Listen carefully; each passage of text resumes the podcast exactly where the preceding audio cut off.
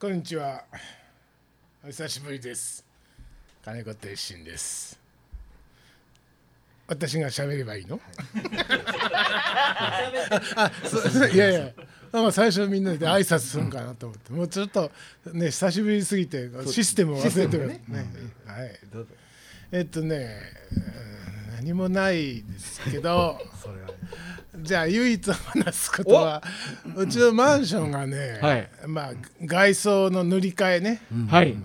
まああの塗装そうんぬんっていうので、1か月ほどこうねあの足場組まれて、はい。ネット張られても、その状態。8月のね最初から、まあ1か月で終わるっていうことだったけどこの9月がねどえらい雨の多い日。ああそうだね。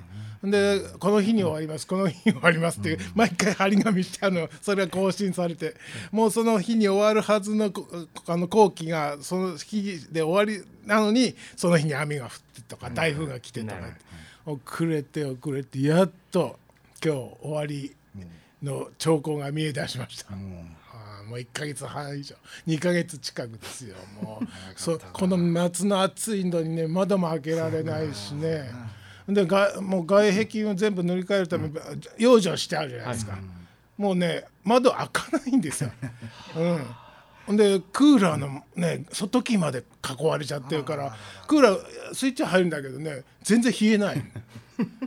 もうちょっと文句言ったらそこぐらいちょっとなんとか。そうそうそう文句言ったのかなと思ってもうもうねもうねやっとかこれであの外のなんていうのネットが外れて明るい日差しがあってあやっと解放されるなとあと数日後には、というふうに思ってなんかはいそんな日常でございます。はい。どうも。はいどうも。えー、トイモリマスでございます。はい。えー、えー、金子鉄心さんでした。はい。すいません。気が利いたこと言えなくて、えー、福井便でございます。よろしくお願いしまお願いすします。こんばんは。誰ですか？部長部長部長ですけども。えー、今日はえっとあの峰秀氏があのもういよいよもうあの呆れてこなくなってね、えーもうもうもうちょっと付き合ってられるんで休みますわ、いっぺんちょっと休みますと。えめで上吉はあの仕事なのでちょっと遅れますと、えいうことですけども。あの今日も頑張ってまいりましょう。はい。どうもさとも今さぞかしでも手品で分厚塗ったんちゃいます？そうね。外壁。そうそうそう。もう散々乾かしてね。散々乾かして重ね塗りして塗って塗って塗って。塗りま倒して。あれでもああいうのってせっかく塗りあ塗り替えてんなーと思ってあーって思ってもやっぱりなんか前と同じような色になってますな大体。あああいうとそうよね。なんかね若干違うところもあったけどね。え基本ででもなんかそんな突飛な色にはねえ。まあそう,、まあまあね、うん。でもあの家とかでねまあマンションじゃなくて家でまあ自宅の近所とかでねはいはい。まあウォーキングとかしててはい。なんでこの色選んだみたいな家ないたまにありますね。これはさすがに選ばんでしょうねみたいな色もうドドピンクとか、はいあるねあるね。そういう。ね。緑もなんか黄緑みたいな色とか、うんこれ外壁に塗り使えますか？みたいな、でもそのね外壁が特殊な家っていうのはねはい。本当に完璧な個人住宅ですよ、ああまあね。なんか割とその大手の、はい。あのーまあ有名な、えー不動産屋じゃなくて、えっと住宅メーカーあるじゃないはいですか、はいはい、ねああいうとこってもうほとんど色がない。好きな色にできない。好きな形にできない、はいなるほどえね。ーものすごい厳しいらしいですよ。うん。なるほどうんね、うん。あだからもう本当にちゃんとあの自分で建てはったお家の人なんやろな、まあうんなるほど。まあ外壁塗り替えるのは勝手かもしれませんけどね。そうやね。後 後で後からね、うんそうそう。えでも普通はそんな変な色選ーだけどばないからあの住宅の私有見ててさ、誰が住むねんってこんな家って。俺もう毎回突っ込んでまうねんけどもうず昔からこんな家誰が住んどんねんって。見たことないわみたいな。あのねまあモデルルームとかね、はいはいあのごっついな思って見ることあるけど、家の近所そんなん建ってないよあんな家。あんな家。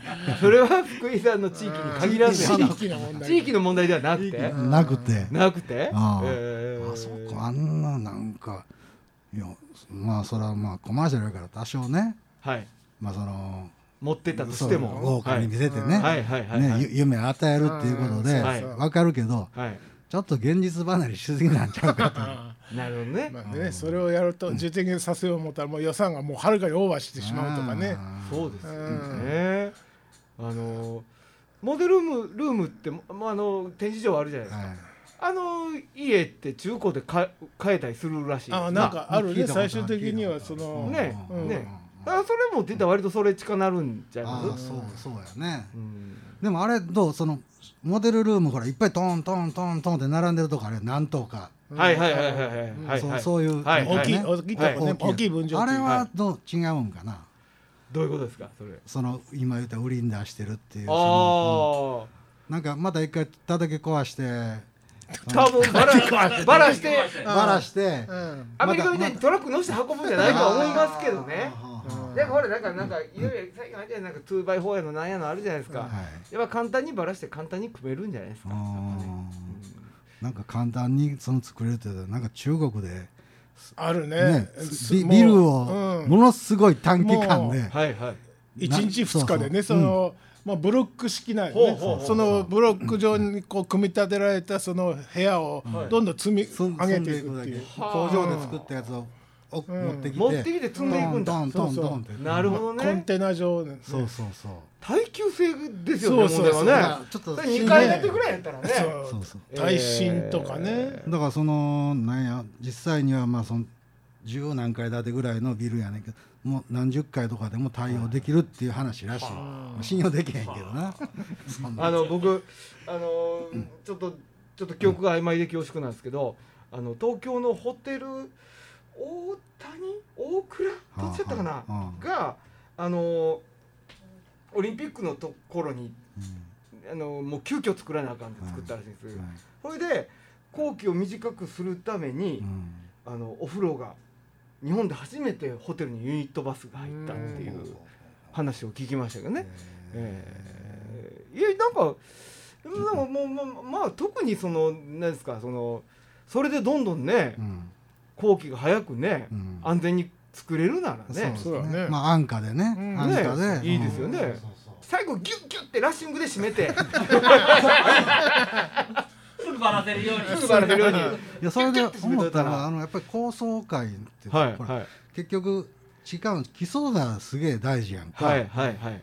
でですよね。もそれもうなんかやってるあんまりそのなんていうの基礎をしっかり うん。あれが言うたら後期のさ、はい。これ立ち出したら割と早いじゃん。後期の要。要じゃん、あれが一番時間かかるわけ、それものすごい手抜いてんちゃうかなっていう。なんかまあそこまではこの後期にいえっと入れてないんかな。入れてない多分ね。そういうのそういうこと上からのうん。話積み出してからじゃないですか。で質を信じたいですけどね。うん。あれでもあの 最近のビルとかあれじゃないですよ。ゴムの上に言うたら極端に持ってるんで免震ゴムとかね。ね。うん。ええすごいらしいですけどね。いやあのあそこのフェスティバルホールはい。とこあの新しいの建ったじゃないですか。あそこえげつないらしいです。なんかそういううん。方法がすごいらしいって聞いたことありますけどね。ええいやもう何の何の話になるんでしょうね。何の話だろうね。いや今き建築業界暇らしいですけどね。今あ今やえ東の東北とかあっちの方のあいやれが関西圏ね。関西関圏が西圏ね。あのマンションとかうん。なんかホテルとかはもう全然あかんって言ってますね。ええ。な何の話ですよね。何の話？ところでねそのそのはい。復興の話じゃないですか。うん。うんもう復興進んどるんですか？もう肩ついたんですか？いやいやそんな全然じゃないの。全然でしょそれはまだだって仮設に住んでる人もいるだろうし。でしょ？うん今やってるのはねもう沿岸部のその堤防のそうですよね。そういう造成作業はいはいはいそれがいやいや。いやね。いやまあそれやったらいいんですけどずーっと僕ら実は復興税って払い続けてるじゃないですか。そうね。忘れそうになりますよね。まあそうやな。ね。うん。ちゃんとやってくれよと思いますけどね天引きされてるからね。そうですよ。皆さんも取られてるんですよ気づかない間に。そうですよ。何もしてないと思う必要ないんですよ、ん。えーお金を払ってますからね。ちゃんとえーちゃんと払ってますからね。それを思い出していこうと思いましたけど、この間。まあだからそのまあその復興っていう災害まあよう言われてる今はまあ南海トラフなのかその都市直下型地震なのかはいはいはいってまあ割と近い間に来るっていう話やね。はい。30年とか言ってる。でまあ、うん。僕らその子供の頃からだからその阪神大震災を経験するまでそういう大きな地震とかまああんまり記憶になかっうん。た子供の頃から。ないしそういう、ね。そういうことをなんか聞きをそうそう訴える人もいなかったよね。そうね。だからあの都市がもううん。崩壊するなんてうん。いうのをだからその阪神大震災まではほんまにまあ地震はありました、うん。まあ揺れてああ地震やっていうぐらいのもんや。うん。でやっぱああいう強烈なやつを体験してほんでまた東北もあってって言ってほんならもう次やっぱりあるもう3年目すごい一緒のうちにこうどんだけ経験すんねんっていうねそうそうそうそう。大地震を。ちょっとクレッシェンドしてますね。そうそうそう。いやいやそうかもしれないけど、うん困るなままだねだって僕らの子供の頃その関東大震災とかね、はい。これから来るんちゃう、はいはい聞いたことあるのね。東海地震とかね、その辺はなんかこう今後何十年かに来るであろうっていう、うん。でも実際それこまだ来てない。そうそうで今まで何も言われてなかったところが、まあ、ドーンと。ねね。うん。まあ怖いね。だからそういうことをその人生その自分の人生の中ではい。経験するなんてやっぱりほんま夢にも思ってなかったんで,、うん。で阪神の時にそれを思って、ほんであんな東北とかね、まあ、それ以外にもあるやん熊本といっぱいある。ねか、ありすぎても。雨ね最近はすごいですよだねどないなってんねやろというねいや狂いでなんかちょっとねなんかねあのおかしなことになってきてんだあのこの間もえっとあれは海外でしたっけ？火山ねあー。噴火してましたよね。はいはいはいあ怖いで怖い怖い怖い。いや怖いわ。うねえ。いやでもあのまあちょっと前になりますけど長崎もね雲仙でそこもねあんなものこうやっぱ映画で見るもんやと思ってるじゃないですかやっうんそぱうね。うん。うんそれが起きるんだよ。だから子供の頃はほんまに夢物語っていうかその夢みたいな話で、なんかほんま想像の中をそのね中でしてたものがえもう目の当たりにして、ねいやこういうことがななんちゅうその時代に俺らは生きてんねやというなんか、なるほどね。なるほどね。すごいですなで今そのコロナでしょ？コロナですこんななことが起きるなんてね。ね100年に変わるかないかというこういうねうん。すごい。すごいすごいで止まりましたけど。ででもままだね、はい。あの戦争とか経験してないわけですね。戦争は知らない、ね、それがやっぱり一番怖いね怖いんちゃいます？厄介ですね。ですね。すごいな。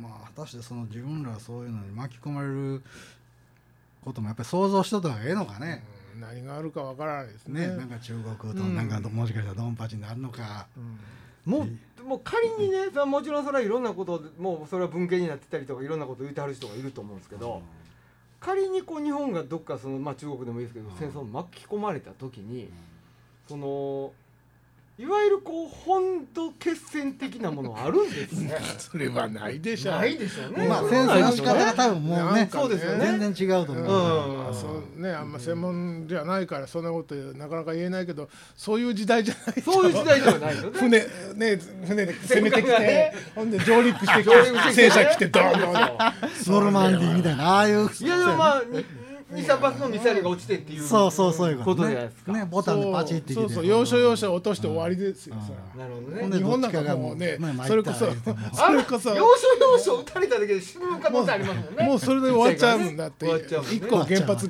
ね潰されたら終わりだから。そうですよ。なんかやるぞやるぞとお互いもええんけどほんまにやるぞ。いや向こうもね来いやややるぞやるぞって。バッチバチですよねバチバチの。バチバチバチバチですよ。もうせめぎ合いがあっていでやもう。はいパチンってきてもうドーン、いやだからちょっとちょっとねまあ洋画映画でもありますけどちょっとクレイジーな人がねいたらもうそれで終わりじゃないですかそういう意味では。んそうね、うん。うん。だからみんな怖いわけじゃないですかクレイジーな国の人とかはね。やっぱ怖いわけじゃないですか。怖いね。いやーもうクレイジーな人かな。でもどうなんですかねその僕まあそのまあ映画やら何やらでこうテロテロのこととか見ますけども日本でも行われてんのかな？やっぱそのなんていうかなそのやっぱ言うたって平和じゃないですか日本って。やっぱり水際を防げる人たちがいると表ざらないざらになってない事件が常にやっぱ起きてはいるのかなその。どうなんだろうね、でもちろん サイバー攻撃的なことは起きてる可能性はありますよね、うん我々知らない間にね、ううんんけどなんかこうねいや実はこうこの間あの横浜の港であったんやでみたいなね。なんかね。危機一髪やった危機一髪やったんやでうん。うん。もう日本なくなるとそうやね。って。言って怖いよな。いやまあやっぱね知らんとか知らさらんとかしまあもちろん知っても怖いですよ、まあ知っても怖い怖いですけどこうなんかこう隠されてることは腹立たしいけど隠されてる安心感みたいなものはあるわけじゃないですか。そうですね、はい。うん、いや怖いなでも知らぬが仏でね。知らぬが仏ですようんね、というあんなことを多分そのまあその YouTube でもいろんなもう極端な意見がもう散々してるからさ、こっち見たらえそんな大変なことになってんのと思ったらいや実はあんなことないですよみたいな話もあって、うんだからもうまあ暇やから俺も YouTube いっぱい見てるから もう頭の中混乱しまくってて、どっちもどっちかも、うん。いやいやほんまになんか正気を保つね自分のこうしっかりしてないとねうん。それこそほんま陰謀論じゃないけどそうそうそういうところにどんどん吸い込まれていってそうねねうんもう抜け出せなくなっちゃそう。うあれにはまるとやばいよね、うん。うん。で全て嘘だって言う言われたらねそうそうニュースでやってるの全部嘘だって言われたら そうそうそう。まあ嘘もあるかもしれないけどそれ全部嘘ってなそうですよね。だけどそれが、じゃあなんでそれが正しいって言えるって証明できるって言われたら、いや分からへんけね。ど、もう所詮僕らにね、入ってる情報なんてね。知れてるから、でもその中からね情報の中からちゃんと自分に自分が信じるものやえーなんかこう漠然としててもこれやなと思う感を信じてうん。自分で判断してうん。フェイクもあるよねって分かった上でああいうものを見なきゃいけないわけじゃないですか。それで金子さんにしても鉄心さんにしてもうんあのーそういう意味では正常な判断をしたはると思うんですよ。あけどあんだけあったらーねいやもうその判断ができなくなる人もおるでしょ。うん。そうね、いやそれが怖い。ね。まして今ほんま相当そういう意味ではやばいんじゃないですかなんかもうほんまに世間暇やから、うん。もうそんなんばっかり見たら多分で自分のちょっとそういう話ばっかり探すようになるやんなるほど。なるほどなるほど。ほんならもう完全にそっちにもううーって自分からもシフトしてそうそう。もう寄っていってるからもうなあまあやっぱりや。ね。でまた違うチャンネルにほらそうやろ？って、もうそっちそっちにものすごい吸い寄せられるから。それがね例えばねそのあのーなんやろ。ええ方に転がるえばいいですよ。うん。けどうん。その人がそのまあい悪い方に転がってねうん。その人が行動をもし起こすともうこれはもうそれが怖いっていうのかな、だから近所の人とか例えばこんな場所で「お前それ騙されてるで」って言うてるうちはいいじゃないですか、うん。まだ。う、ん。でも中にはそれを行動に移そうとする政府が悪いやろなんやのって言って政府を肩を持つわけではないけどね、その暴力っていう行為で立ち上がる人らがいてはるじゃないですか。いやなんか怖い怖いですね。よ怖いですよ。怖いです。怖いですよね、うん。うん。それもうあのもう、もう一旦と一旦とって思ってる人多分いるわけじゃないですか、あ絶対おるな。うん。実際ねああの大統領選であったからね。そうですよね。うん、こあの国会議事堂じゃなくてあのはいはいはい選挙されたっていうね、はいはいはいはいはい。あれもようわからん事件っていうかなんか今なんか何もなかったみたいに普通にバイデンやってるけど何やったやろあれも。いや投票のねあれでうん。票を隠したってるとかなんかいろいはあろすごい陰謀があったんやとか。なるほどね。なんかよそういえばこれフェイクかもしれないですけどこの間何気にこう SNS 見てたらフェイスブックだと思うんですけど、あのー前安倍首相とうん。前トランプ大統領が、えー統一教会の大きな集会に出たっていう 記事が出てましたよね。それそれ本物かもしれないそれは本物かもしれない。それは本物かもしれない。うん、うん。昔から言われてる。関係はね。そうね、えーそういうことがねなのに報道されないっていう。そうそうそうねそうテレビはもうぜもううん。ね本当真実を伝えない言うてねっていうかまあそれまあ取り上げるほどのニュースじゃないと思ったのかもね。かもしれませんけどもね、いやー。最後もなんか、まあ、まあ僕も以前から言ってますけど朝の番組がどぎつなさないですか？どぎつないですか？なんていうかモーニング下世話っていうか。あそうやな、うん。あのそれもだからもう毎日見慣れてたら、うん。下世話と思えへんなってくんねんな、ああなるほどね。ね、たまに見たらな何こんなしょうもないことをな やっとんねんってなんねんけど、うん。もう最近もうテレビをなんかもう YouTube ばっかりでさ、ね。テレビを見なくなっちゃうでたまになんかまあモーニングショーとかまあその朝のね、はい。はい番組見たらはい。何これってやっぱり思うもんな、はあ。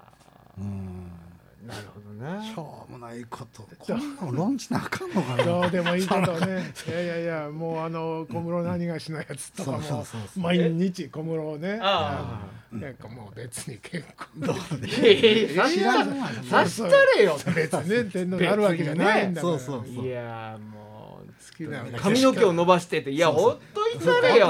かまへんや。ん 言うことないやったらわわざわざ取り上げんで話題ってありますよね。ね。ね。小室さんのニュースにしたって髪の髪の毛のこと言う必要はない。ない。全然ないな。ねね、なんかもう他に言うことないんでしょうな。マスクしてるしね。笑顔かどうかも分からないしね。ええ。いやもうそれはテレビ見とったら分かるわ。髪の毛長なったなってみんなでって思いますけど。そういえばあの朝の番組で思い出したんですけど、うん。先日えっと朝の「目覚ましテレビ」でですね、はい。あのうちの所属し僕が所属しますピアニカの魔術師はい。がですね、はい。なんか TikTok のはいはい。ランキあの使用回数ランキング。てたね。奥っていうやつ？でねうん。いやそれでいやもうその時はラン今のチャートのは枠外やったんですけど、うん。実はうん2019年に出して、うん割とねずーっと2位やったんですよ、うんその、うん。うん一番はもう有名なあのねあの有名な人たちがうん。こういつもなんかこう入れ替わっていくんですけど、うん平均2位にある意味俺ら1位やなって人も出てたんですけど、うやいや長かったんですよ。うん。これでそれをなんかこう取り上げていただきましてでそれはありがたいなと思ってたらほんでそれの数字が上がってきたんですけど、うんそのまあいろんな人がいろんな動画を上げてくださってるから2位なわけなんですけども、うんえーそのあの曲の再生回数が5億5千回を超えたってえいう。げつないなゼロですよ収入。なんでなどういうことなのえあれは収益にはならない。かだから言うたら僕らが TikTok を見た見ます。誰かの見ますよね、はい。それにお金が発生しないじゃないですか、うん。そうですね。えだから何回回さまあその例えば福井さんが挙げたうちのう曲ん。が100回。はい。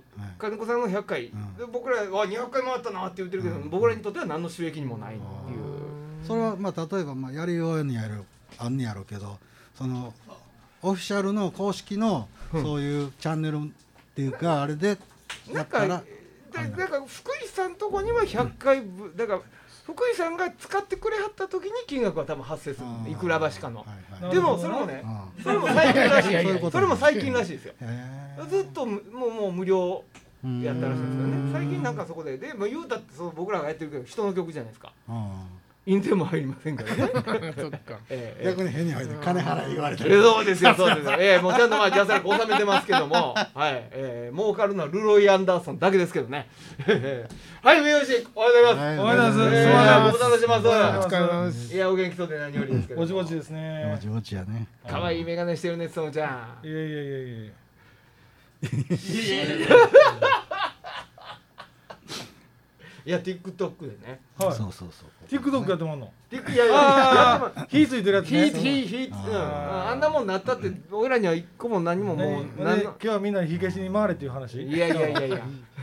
何の何のこう収益にもならへんねやで、それはそそ宣伝効果っていう意味とか。まあもちろんそういう意味では、だから言ったらどこ小学校行ってもこの曲知ってるってうわ聞いたことあるになりますからね、そういう意味はありがたいですけど、そのまあ言われるこうやらしい話は物理的にそのうん直接的な物理的な収入はゼロっていう、ね。単純にまあ僕らその TikTok はあんま知らんねんけど、うん。例えば YouTube でそんな5億回もか、うん。ね、再生されてたらその多分えげつないことになるんちゃうの？そう。まあ広告とかね。そんなことやるけど。はまあそれぞれの人がやってて何百回何百回何千回っていうのが重なってのあー5億ですからね。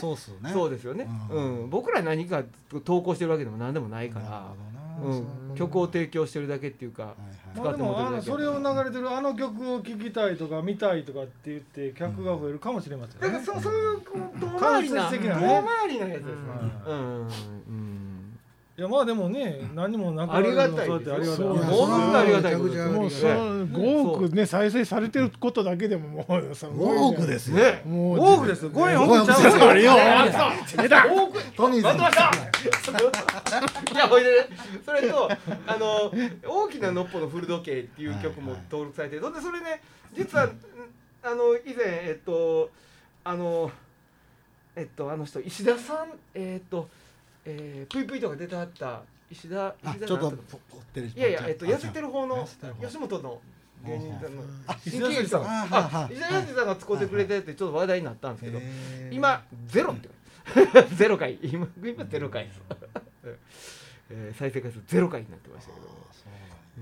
いやーもうねいやーねああそうか。一銭にもならんかっていう感じですそうねかそれでもあのごめんなさいね全部してたら、あの使う時に使いますっていう申請もないわけでしょもちろんもちろんそうですよ。でもねどっから火ついたか誰が使い出したか分かんないわけ一番初めが分かんないですよ。でもね割と有名なその TikTok で有名な人らが使い出してくれはったおかげでぶわっと広がってその一般のユーザーも使い出したっていう感じ。やっぱりだからほんで検索したらランキングが出てくるからはい。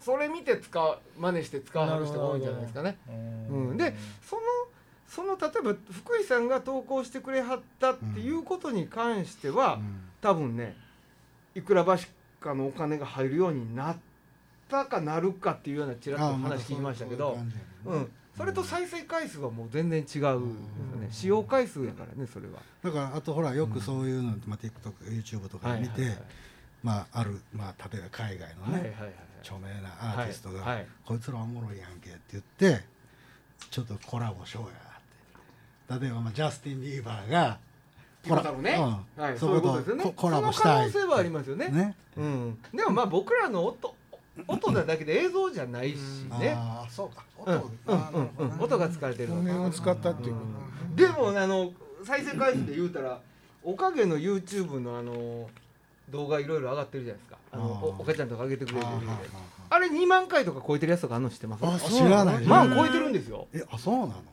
そうなんですよ。えっと思って。ええあんなまあせいぜい何百回ぐらいかなそうでしょ？そうそう俺のだけ？俺の YouTube のカウンターがおかしいそんなことい。やいや見てみてくださいよ。まあ多分確かねあそういうやつもあるまあいってるやつありますよ。へ多分あの爆音のやつとか万いってたんちゃうかな。そうなんだ爆音。うん。この間写真ね。うん。あいや俺もちょうどねこの間それが9年前のその日やったんであそのああなんかフェイスブックで上がってくる。うん。はいはいはいはい。茨城の人がね送ってくれて僕もその日上がってきたの土井さんと二人で撮った写真が上がってきおましー。懐かしい。9年。9 9年年前ね。おーそんなだりますか。2回出てますよ。ね2回出ましたよ。二回出てますね。一ね初回とそう3回目みたいな感じではいましたっけはいはいはい。そうですね。ね。いやでも見たあの見ましたけどねやっぱ面白いですよ。めちゃくちゃおもろかったですけどね。おいらおもろいなってやっぱ。ノリピーの時やね。ノリあれユニット5デビューじゃなかった？いやいやいやライブ一回やった。うん。やもうなんかでやってて心斎橋でやっててねそのネタをそのまま持ってってそうですよね。でまあ初めは不安やったんですよ金田君ね。やっぱ一般の人に、あの大きな場所でクローズなぐらいのことをするの不安やってもう。最後も市役所の前でねそれもね。商売繁盛で笹持ってくる。そうそう。パワーがいいですからそうやそうやそう。やえ。ー子供巻き込んでね。ね、そうですよ。すぐ子供触るからね いやいやいや。あもうこんな時間じゃないですか。いやいや。ちょっとまあその 懐かしの話を後ほどまたさせてもらうとしはい。はい。て今週はこの辺りでということで。ありがとうございました。ありがとうございました。はいはい失礼します